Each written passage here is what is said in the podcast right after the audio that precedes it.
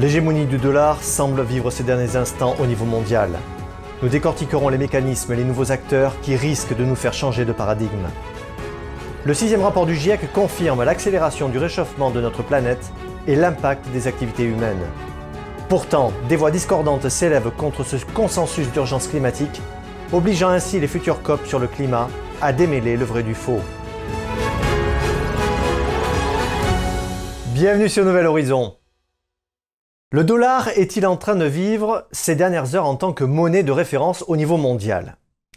La question se pose clairement car depuis la fin de la Seconde Guerre mondiale, où il été placé au rang d'hégémonie par les accords de Bretton Woods, il se retrouve en sérieuse difficulté par des poussées chinoises, une nouvelle alliance et l'arrivée des monnaies numériques. Mais avant de rentrer dans le vif du sujet, petit retour en arrière pour bien comprendre la situation actuelle.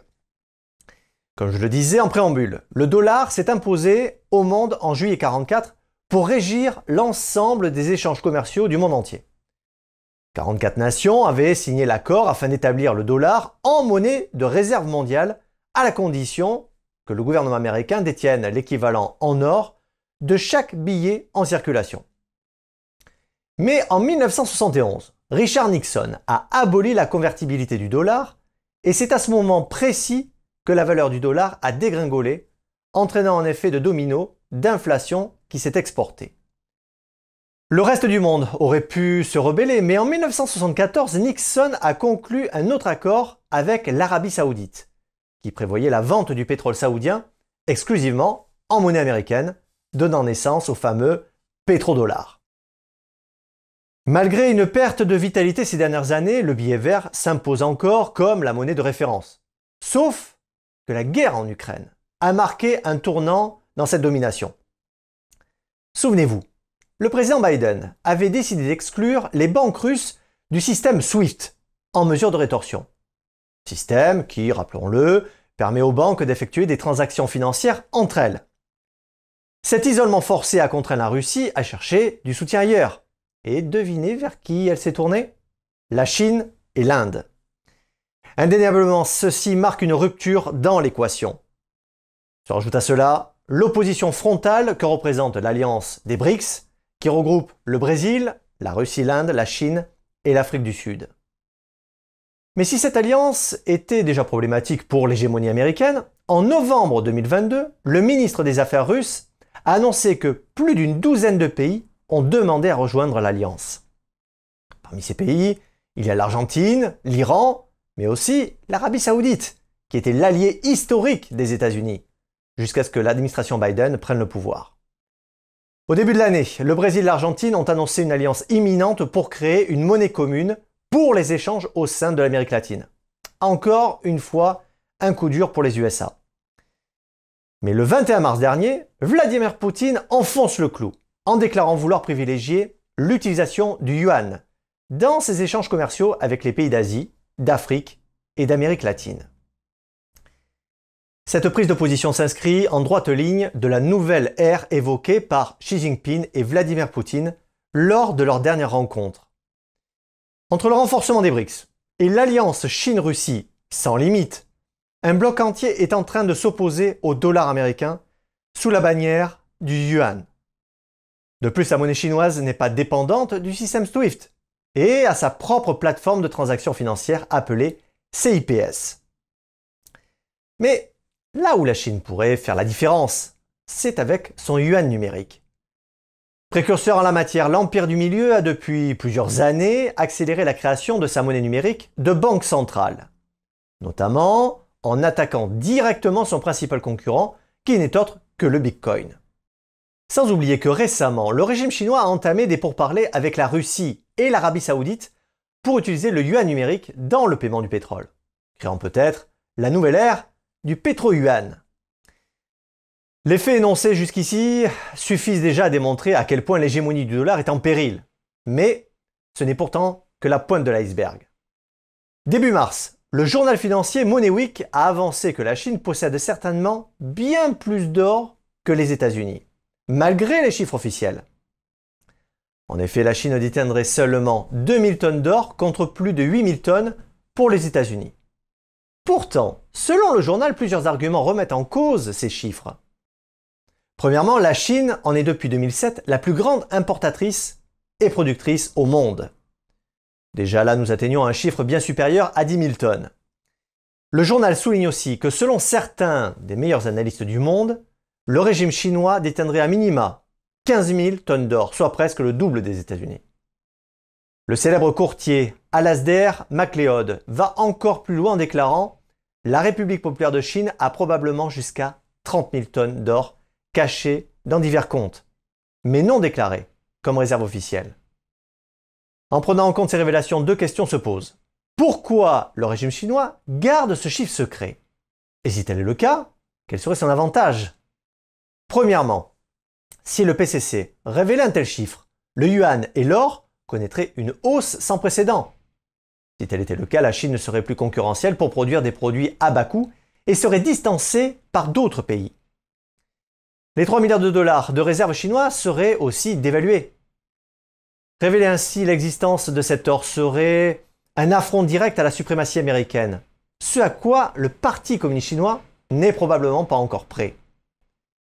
Ces prochains mois risquent de nous réserver encore quelques surprises, mais une chose est sûre. Si la Chine réussit à renverser l'hégémonie américaine, le lobbying incessant et les guerres pour le pétrole pourraient être remplacés par quelque chose de plus inquiétant. Si le modèle occidental tombe, plus rien n'empêchera l'idéologie du Parti communiste chinois de se répandre sur le monde.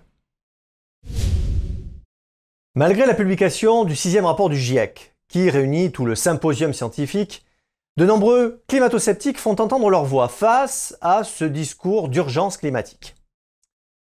Face à ces deux visions diamétralement opposées, ce rapport rédigé par 93 scientifiques sur la base de plus de 70 000 articles a pour mission entre autres de créer un consensus et de préparer aux négociations des futures COP. Pour Gérard Kriner, directeur de recherche CNRS à l'Institut des géosciences de l'environnement, il est l'assurance qu'aucun État ne vienne à la table des négociations et dise finalement, on ne croit pas que l'homme soit responsable du changement climatique. Pourtant, le rapport du GIEC semble être contredit par la déclaration mondiale sur le climat soutenue par la fondation Quintel. Cette déclaration signée par environ 1200 scientifiques et universitaires de renom fait parler d'elle depuis août dernier. Sa principale conclusion, qui tient sur deux pages, est qu'il n'y a pas d'urgence climatique et s'oppose à la politique zéro CO2 à l'horizon 2050. D'ailleurs, pour Clintel, le climat de la Terre a toujours été variable, avec des phases naturelles de froid et de chaud. Il n'est donc pas surprenant que nous connaissions aujourd'hui une période de réchauffement. Tous veulent convaincre que le changement climatique n'existe pas ou qu'il ne dépend pas des activités humaines. Tout comme l'effet des gaz à effet de serre qui serait exagéré selon eux. Ils dénoncent au passage les nombreuses lacunes des modèles climatiques. À ce propos, figurez-vous que leurs déclarations sont relayées par la plateforme Desmog, qui est considérée par certains comme de la désinformation sur les questions énergétiques et climatiques. Ah, je semble percevoir un certain scepticisme qui est en train de poindre. Bon, pour tenter de démêler le vrai du faux, que préconise le GIEC pour tendre vers ce monde à faible carbone? Eh bien, rien du tout, mesdames et messieurs, car ce n'est pas son rôle. Sa mission première est de fournir aux États et au monde une vision claire sur les enjeux du réchauffement climatique. En se basant sur les connaissances scientifiques, techniques et économiques, elle inclut des scénarios, leurs causes, leurs répercussions potentielles et les stratégies de prévention. Le GIEC a confirmé depuis 2021 l'accélération du réchauffement de notre planète à un rythme sans précédent depuis 2000 ans. La Terre se serait déjà réchauffée de 1,1 degré depuis la période 1850-1900. Sur l'impact des activités humaines, ce graphique du GIEC met en évidence l'inefficacité des politiques actuelles à limiter le réchauffement à 1,5 degré ou 2 degrés. Le rapport constate que ce sont les pays les plus riches qui sont responsables du changement climatique. Et à l'intérieur de chaque pays, ce sont les populations les plus riches qui en émettent le plus. Retenez bien ce chiffre. Dans les pays les moins développés, c'est en moyenne 1,7 tonnes de CO2 émis par an, contre 10 tonnes en France par exemple. Pour le président du GIEC, c'est un terrible avertissement alors que certains pays font déjà face aux effets tangibles du changement climatique. Montée des eaux, pertes agricoles, canicules, manque d'eau inondations. Sans action gouvernementale et politique de sobriété, le GIEC martèle qu'il deviendra quasiment impossible de conserver un monde viable pour l'humanité. Mais si les experts en climatologie annoncent un point de non-retour, pour les climato-sceptiques, ce n'est pas fondé. Ainsi, des dizaines de prédictions dramatiques ne se sont jamais vérifiées selon l'écologiste Björn Lomborg et le géologue Tony Heller, qui en parle dans son blog dédié à la science du climat. Un discours que rejoint d'ailleurs l'ingénieur polytechnicien Christian Gérondeau, qui dénonce dans son livre Les 12 mensonges du GIEC les idées reçues et les incohérences liées au réchauffement climatique. Il cite l'exemple où le GIEC déclare qu'en 2050, près de 80% des besoins d'énergie de l'humanité pourraient alors être satisfaits par les énergies renouvelables. Or, toutes les projections montrent qu'elles ne couvriront au mieux que 10% des besoins.